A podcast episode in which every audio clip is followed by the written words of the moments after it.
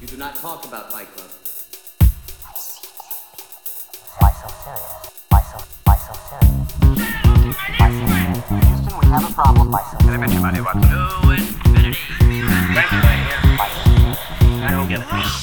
Fala, meus caríssimos ouvintes, eu sou o Lucas Toffoli Eu sou o Vitor Bussolini. e hoje você pode estar olhando e pensando: olha que legal, cara, primeiro episódio patrocinado do 5 Podcast e. Não, você não tá certo, tá tudo errado, não é patrocinado.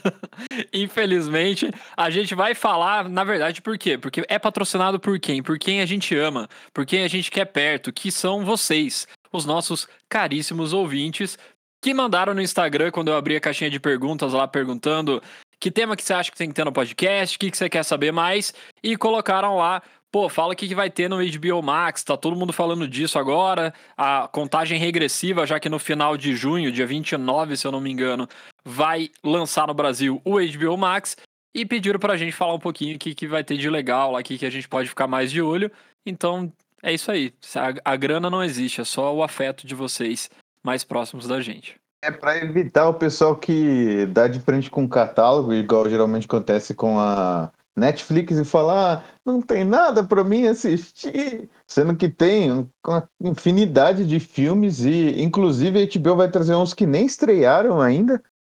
Vai trazer novidade aí, né? Que a gente vai falar daqui a pouco. Então, uma lista de guia para você quando sair o HBO aí. Pra você não ficar tagarelando no ouvido do- dos seus amigos falando que não tem nada pra assistir. Exatamente, e a gente não vai falar de tudo aqui, obviamente o catálogo é gigantesco, como, como também é do Prime Video, como também é da Netflix, mas a gente vai trazer, relembrar se você não lembra o que que tá na HBO, porque hoje já tem o HBO Go, que vai ser descontinuado, agora vai ficar só o HBO Max. E pra quem não sabe, a HBO é do mesmo grupo da Warner, então todos os filmes da DC, por exemplo, que a gente tanto fala e tanto vê, vão estar nesse catálogo. Inclusive, a gente teve até uma prévia de um dos filmes, que é o Snyder Cut, que foi lançado para alugar aqui no Brasil. Ele vai estar lá disponível. Então, se você ouviu o nosso episódio ou ainda não ouviu o episódio e quer saber mais do Snyder Cut, ele vai estar lá disponível para quem assinar a HBO Max. Mas vamos lá, Vitor. Acho que assim, uma das coisas que a gente pode falar um pouquinho são das séries. E até porque hoje em dia os streamings eles têm vivido muito mais até das séries, apesar do movimento da Netflix de ter lançado bastante filme, até mais filmes que séries, pelo menos que tiveram um pouquinho mais de sucesso nos últimos tempos. Mas a gente sabe que as séries arrastam multidões, a galera fica fã, fica indicando, fica falando pra assistir. E aí, nessa, nesse negócio de arrastar multidão de fãs, Pra quem não lembra, a HBO vai produzir um spin-off do Game of Thrones. Então, o que que é um spin-off? Explica aí o spin-off, Victor. Spin-off é quando eles pegam um personagem da, de alguma série, ou às vezes até de filme, ou às vezes até de livros, e fazem uma história. Uma, eles trabalham melhor a história desse personagem. Ou voltando para o passado e contando alguma coisa que já aconteceu antes da trama principal, ou contando coisas para frente, né? Inventando uma nova história.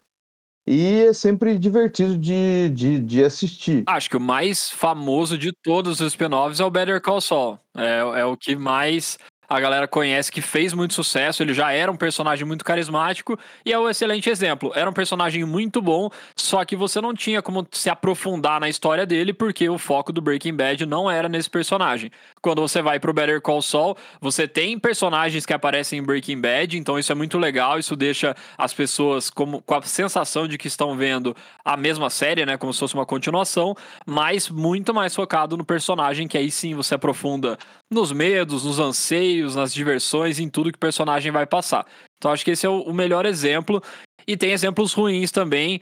Pra quem não sabe, quando acabou Friends, que é uma série muito famosa também, tentaram fazer um spin-off do Joey. E aí você pensa, pô, tem tudo pra dar certo, né? Um puta personagem carismático. E foi um fracasso de, de crítica e de público. Então ele teve acho que uma temporada só e foi cancelado. Não lembro se teve mais que uma.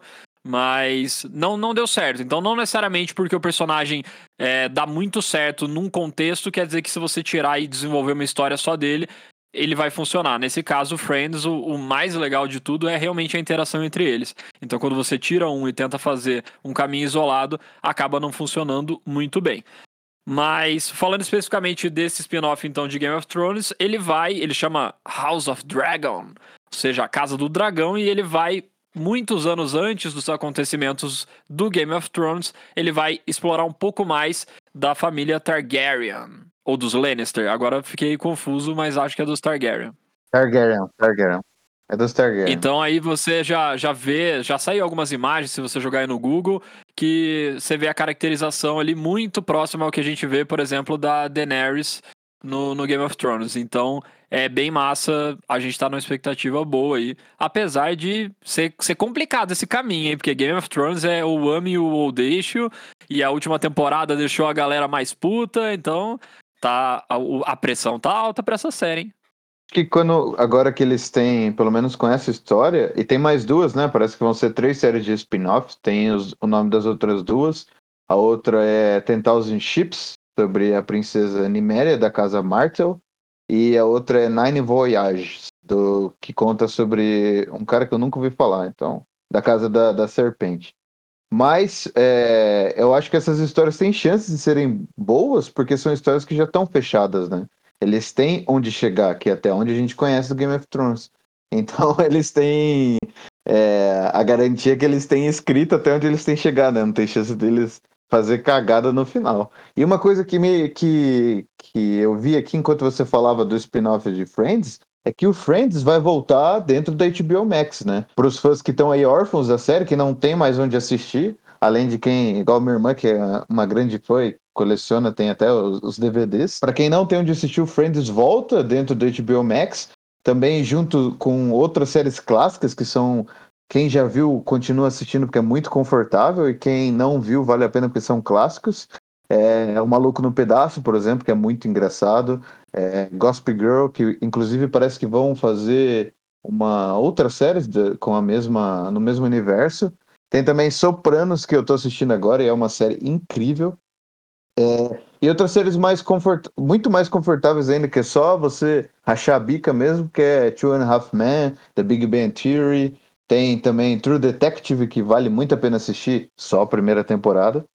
E é isso, é, vai valer a pena. Os caras vieram para arrancar dinheiro mesmo da galera. Eles sabem o que a gente gosta de ver. Eles sabem totalmente. Inclusive, duas coisas que você falou aí, do Friends e do Gossip Girl, eles ainda têm um extra. Além de você já poder assistir os episódios que você já assistiu, já sabe como são, mas que você quer ficar reassistindo sempre, o Friends teve o episódio especial, The Reunion, que a galera já tem meio assistido aí por meios ilícitos. Eu não assisti, eu tô esperando realmente sair no HBO Max, porque eu também gostei muito quando assisti Friends e eu quero ver na qualidade máxima, tudo bonitinho. Então, eles vão arrancar o meu dinheiro com certeza com isso. E pro Gossip Girl, que eu não assisti até o final, eu, eu tava assistindo aqui nesses tempos, depois saiu da Netflix, eu parei de assistir, preciso acabar ainda. Mas o Gossip Girl, sim, ele vai ter daí uma continuação da série. A série vai se passar no mesmo universo, na mesma escola, só que oito ou dez anos à frente do que de onde acaba a primeira série. Então é bem legal porque eu já li algumas matérias falando sobre. Inclusive, hoje eu assisti o trailer, divulgaram hoje quando a gente tá gravando. Então, quando você estiver ouvindo o episódio, já vai ter isso também disponível. Você pode assistir o trailer para você pegar. para você ver que assim. A sensação é a mesma, a vibe é a mesma, a voz da Gospel Girl é a mesma, então a mesma pessoa tá fazendo a voz clássica, até seria muito difícil não ter essa voz marcante falando, relatando as coisas que a Gospel Girl fala. E, e, pelo que eu li também em algumas matérias, vão fazer referência às personagens mais clássicas.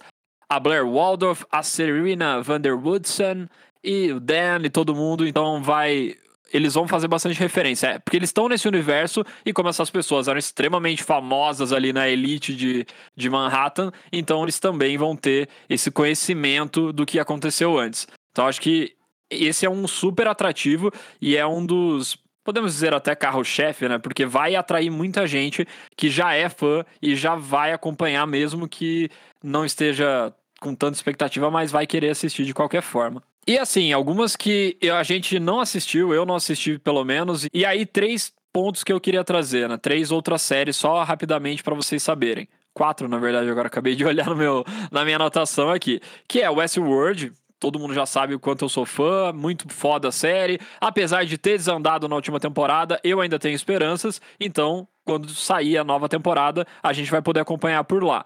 Os outros três eu não assisti, inclusive eu não sei um deles se já estreou no Brasil. Um é o que tá todo mundo falando, que é Mary of Easttown, não sei nem se é assim que fala, mas que é estrelado pela Kate Winslet. É uma série que tá todo mundo falando muito, eu vou assistir, depois provavelmente a gente vai fazer um episódio comentando sobre essa série, porque realmente tá um hype muito grande. Também tem uma série que chama I Know This Much Is True, que é feita pelo Mark Ruffalo, nosso eterno e amado Hulk, e ele ganhou já premiações, inclusive pela atuação nessa série, que ele atua duplamente, já que ele tem um irmão gêmeo dentro da série. Eu não assisti também a série, mas já recomendo pelas indicações que eu recebi e pelas premiações que ganhou, que realmente deve ser uma série interessante. E para fechar, uma coisa que eu li enquanto eu pesquisava sobre o catálogo, vai ter uma série que chama Run, que poderia ser quase que um Corra, mas o Corra na verdade chama Get Out, então não tem nada a ver. É, mas que ela é escrita e produzida pela Phoebe Waller-Bridge, Sim, nada mais, nada menos que a criadora de Fleabag. Então deve ter uma pegada muito parecida na questão de humor, mas pelo que eu consegui ler sobre a série, ele também tem um quê ali de thriller, tem um quê um pouco de suspense junto. Então eu fiquei bem instigado. Eu já ia assistir de qualquer forma qualquer coisa que a Phoebe Waller-Bridge faça, mas eu fiquei bem instigado com essa mistura de humor e suspense. Com apenas um asterisco aqui que eu nunca assisti Killing Eve, que eu sei que ela foi showrunner na primeira temporada e que escreve algumas coisas. Não sei se ela escreve todos os capítulos ou se ela participa, mas porque toda vez que eu vi as chamadas disso, não sei se por ser dublado na Globo eu fiquei com essa sensação, mas toda vez eu achei a história muito paia. Até as atuações parecem esquisitas ali. Então, se você ama Killing Eve, você vai querer me matar agora. Mas, cara, tudo que eu vi dessa série não me fez ter vontade nenhuma de assistir. Ô, louco. Bom, antes da gente falar de filmes, tem um negócio muito massa que vai ter no HBO Max, é que são as produções do Cartoon Network que vão estar lá dentro. Então você vai poder assistir o Laboratório de Dexter, A Vaca e o Frango, Johnny Bravo, é, uns mais recentes, por exemplo, Apenas um Show, Steven Universe. Steven Universo, nossa, como é feio o nome em português. É, Steven Universo, Incrível Mundo de Gumball. São muito bons, são ótimas companhias pro, por hora do almoço, ou quando você estiver chapado também, que vale muito a pena assistir. Nossa, nostalgia total. Vaca e Frango e Laboratório de Dexter é uma brisa muito louca, realmente. Mas moldou o caráter de muita gente aí, nascida nos anos 90. Muita gente. Um negócio menos conhecido que o Cartoon Network, mas que vai estar tá lá dentro também, é o Adult Swim, que é um canal de que faz conteúdo pra gente um pouco mais velho, assim, mais ou menos da nossa idade, entre 20 e 30 anos.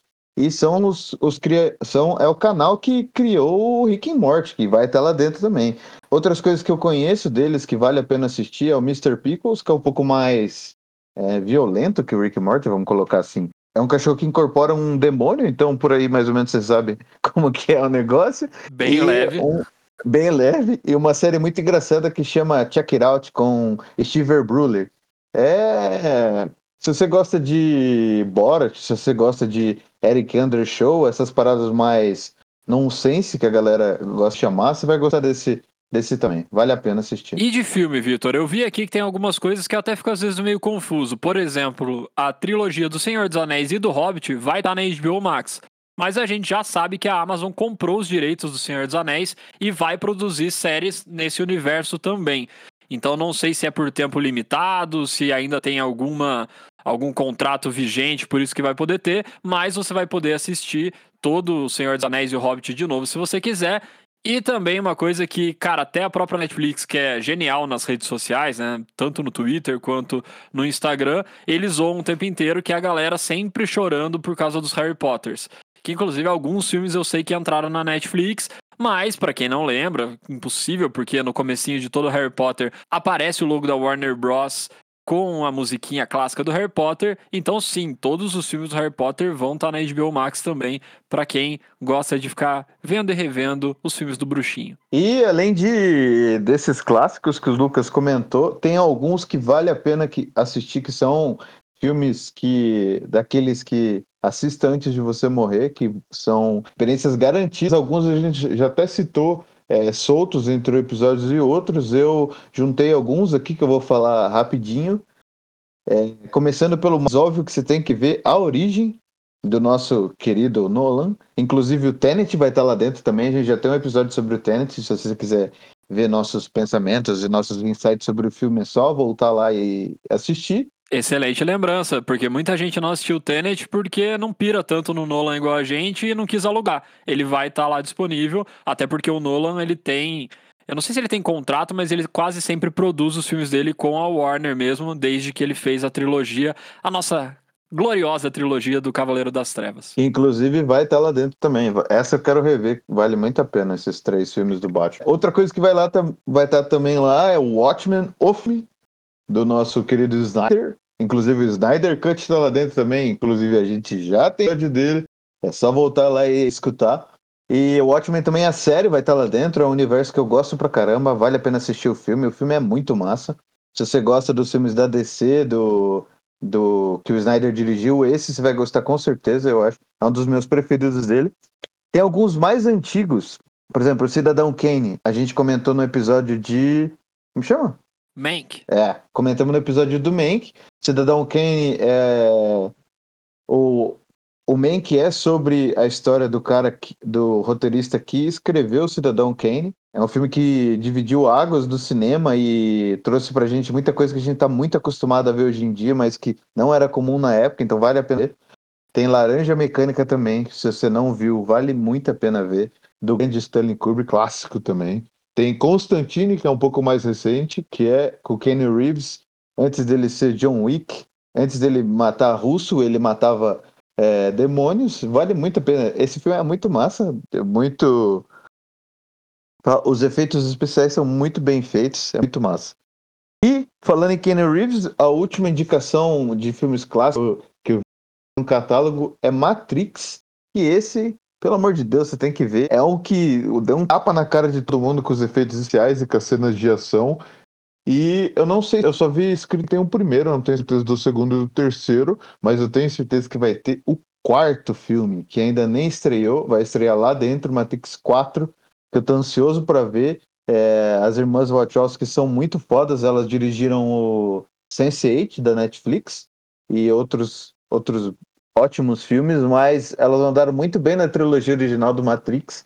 Eu tô ansioso para ver esse quarto filme. Muito bem, e você invocou Keanu Reeves, e é, o que eu ia falar era exatamente isso que eu ia complementar o que você falou, que alguns filmes, como a gente ainda está em pandemia, por mais que o Brasil tá essa bosta que a gente sabe, e os outros lugares estão um pouco melhores, mas ainda nesse ano a HBO anunciou que ela vai sim ter estreias simultâneas nos cinemas e nos streamings.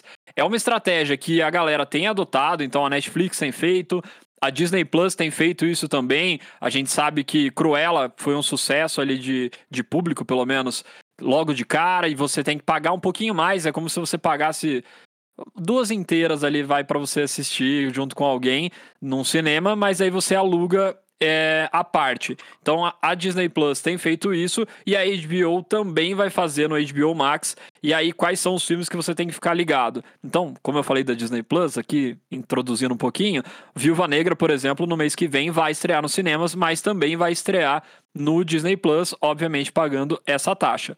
No caso da HBO Max, o que, que eu falaria para vocês ficarem de olho, que eles já divulgaram que vai estrear tanto no cinema quanto na HBO Max ao mesmo tempo.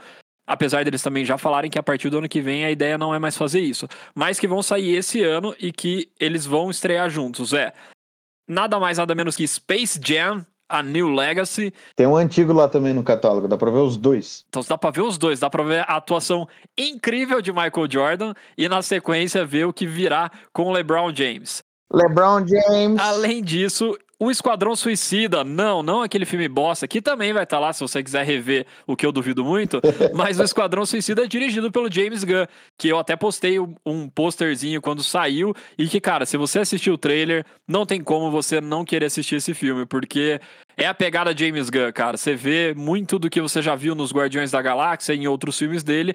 Você consegue ver isso claramente ali colocado no trailer do Esquadrão Suicida. Então esse é outro que com certeza, na hora que sair no HBO Max, eu também vou assistir.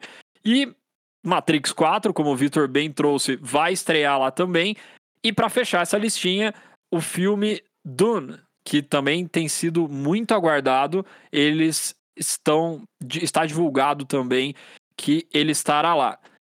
E aí, cara, eu só ia falar desses, mas só mais um adendo. Um filme que estava concorrendo ao Oscar esse ano e que foi muito difícil de achar para assistir. A gente já sofreu com alguns filmes que ainda não tinham chegado no Brasil. Não tem no Brasil ainda, meninas. Mas um filme que foi muito difícil de, de achar. Inclusive, o Vitor achou, eu não achei, eu não assisti. Que foi Judas e o Messias Negro. Esse filme vai estar na lista da HBO Max. Então, se você ainda não assistiu, você vai poder assistir esse filme que já foi indicado no 5 Indica, que foi falado nos episódios do Oscar também, e finalmente um, um jeito da gente assistir ele de forma legal e de forma a ver a melhor imagem e o melhor som. Então é isso, tá aí o seu guia inicial para explorar o catálogo da HBO Max quando ela quando foi lançada aqui no Brasil. É, HBO, se você estiver escutando e já quiser pagar a gente por esse episódio, a gente aceita. Se quiser pagar pra gente fazer os próximos, a gente aceita também. A gente é, é legal. Aceitamos. Pagamento retroativo, pode pagar por esse. Se quiser que a gente faça um de uma Sim, série específica, tamo aí, cara. Vai que vocês é, ouvem. Né? A gente passa o Pix, o nosso Pix para você depois lá, beleza, HBO? É isso então, meus amigos. Perfeitamente. Essa foi a nossa listinha de coisas que já vão estar lá logo que estrear e também das coisas que vão sair simultaneamente no cinema e no HBO Max. Então é muita coisa boa, cara. A Warner, é, que é do mesmo grupo, tem produzido muitas coisas. A gente já falou de vários filmes e várias séries de lá. Então vale muito a pena, com certeza. Deve sair a assinatura é, em torno de 15 a 20 reais, uma assinatura mais simples, com uma tela. E aquela assinatura mais clássica deve sair por em torno de uns 30 reais. Então, tá meio que dentro. Obviamente, a gente fica meio assim, porque paga o Disney Plus, paga a Netflix, paga a HBO Max. Mas, cara, acho que ainda tá compensando, ainda você consegue selecionar bem quem são os canais que você quer assistir, quem, quais são os streamings que agradam mais e que tem mais filmes e séries do seu gosto. Então, nos vemos na próxima semana aí para falar de algum filme, talvez de, da HBO, talvez não. E é isso aí, continue acompanhando a gente aqui nas redes e em todo lugar. Adiós! Why so serious? Why so, why so serious? Why so serious?